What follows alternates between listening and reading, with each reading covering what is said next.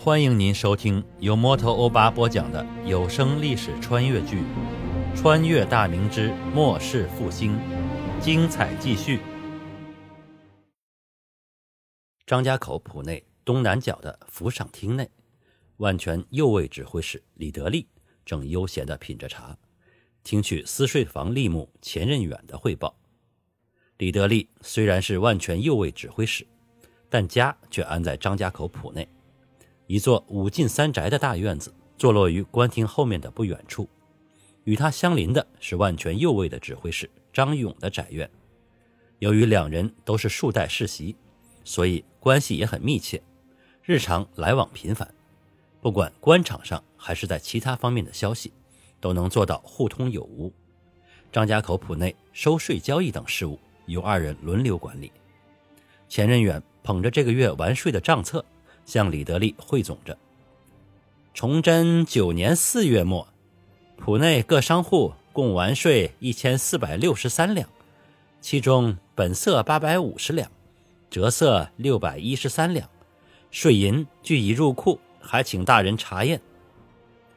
李德利放下茶杯，伸了个懒腰，笑道：“查验个屁呀！你意思是本官不相信是怎么着？”你他娘的私税房也干了十几年，身价怕不是这月税的十倍吧？好了，就放在库房，月初派人送去宣府衙门就行。钱任远也陪着笑道：“哎，乔大人，您说的，小的们不过是跟着您喝口汤就是了。这口汤还是大人您体贴下属赏给咱们的。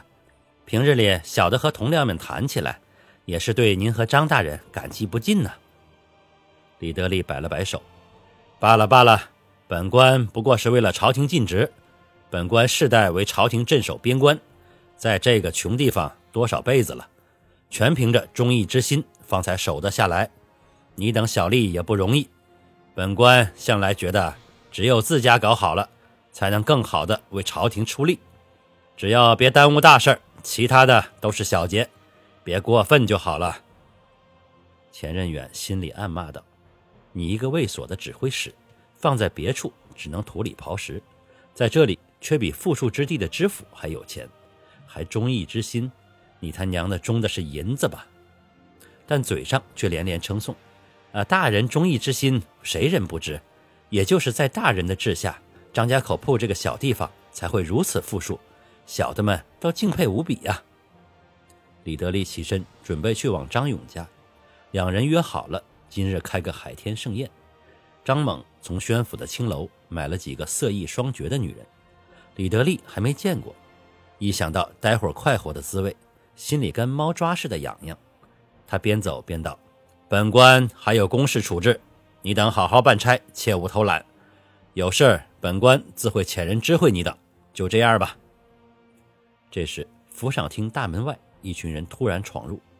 为首的是一名身穿青绿色锦绣服、腰束鸾带配绣春刀、眉目疏朗的中年男子，身后是一群身着蓝色罩服、腰间悬刀的教尉。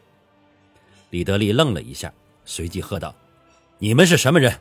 敢乱闯官府，还不退下！”钱任远上前几步，指着那名男子喝道：“你等是谁的部下？吃了豹子胆是怎么着？快快出去！这儿不是军营。”小心某去张参将那儿告你们一状，叫你们吃不了兜着走。那名男子面带微笑，掌嘴。几名教尉抢上前来，没等钱任远反应过来，两人绕到他身后，将他双臂扭转，一人用力冲他的膝弯处一踹，钱任远膝盖一软，扑通跪倒在地。前面那名教尉抡圆手掌，开始抽他的嘴巴，啪啪啪抽了十几下。钱任远口鼻窜血，眼冒金星，耳朵里嗡嗡作响，两颊瞬间肿起，人也是晕头胀脑的，说不出话来。李德利又惊又恐，这么多年来，居然有人敢当面羞辱他的手下，他大声吼道：“来人，有人造反！”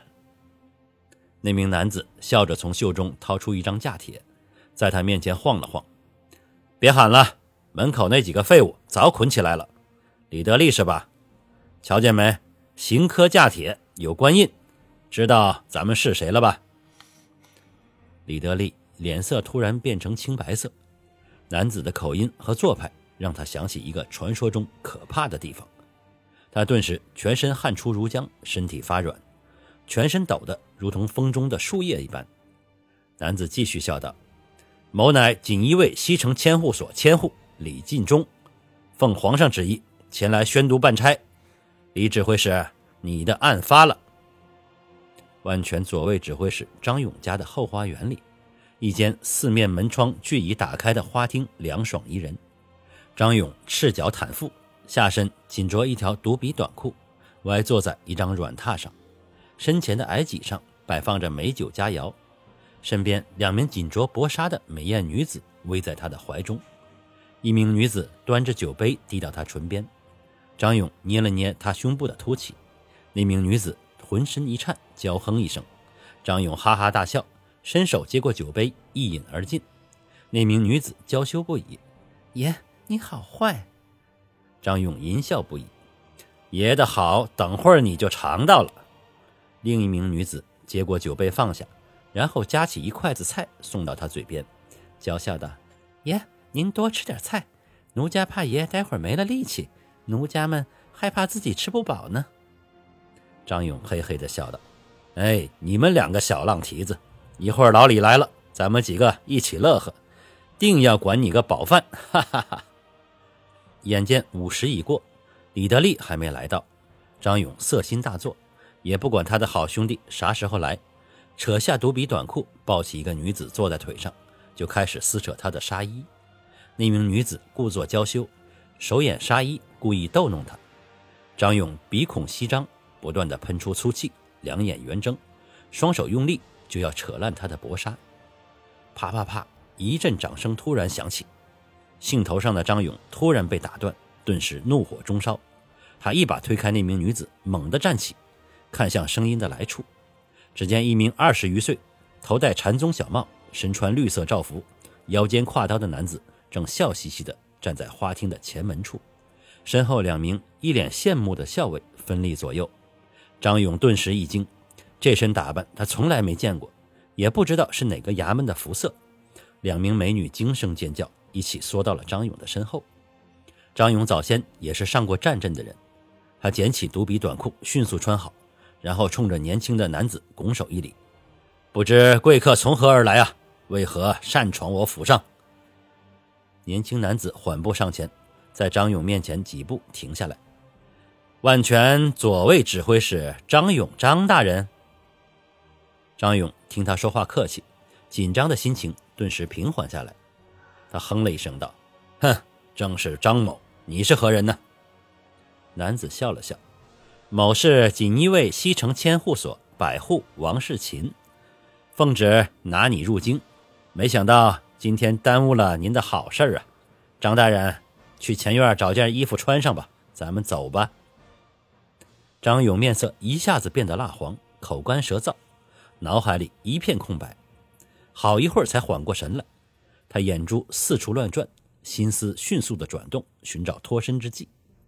王世勤见状，扑哧一笑：“哼，张大人，可别敬酒不吃吃罚酒。听说你上过战阵，莫不是想跟咱们火并一下？”两名教尉苍啷一声拔刀出鞘，抢上几步，两把刀身细长的绣春刀指向张勇。张勇闻言，如同泄了气的皮球一样。他上过战阵不假，可那是带着五百骑兵遇上几十个武装的牧民而已，绝对优势下。他也没敢上前去拼杀，虽然后来功劳都是他的。王世勤轻哼一声：“哼，绑了。”两名教尉走进张勇身前，一人持刀看虎，一人收刀入鞘，从怀中掏出牛皮绳，麻尖头拢二背，片刻便把张勇捆了，结结实实。张勇半点反抗的念头都没有，像根木头般任由教尉处置。王世勤见张勇束手就擒。看了眼两名吓得像鹌鹑一般的女子，轻声的说道：“你俩穿好衣服，到前院听从处置吧。”两名女子吓得哭泣起来。王世勤皱了皱眉：“只要与张勇之事牵扯不深，官府自会从轻处置。你哭个甚？”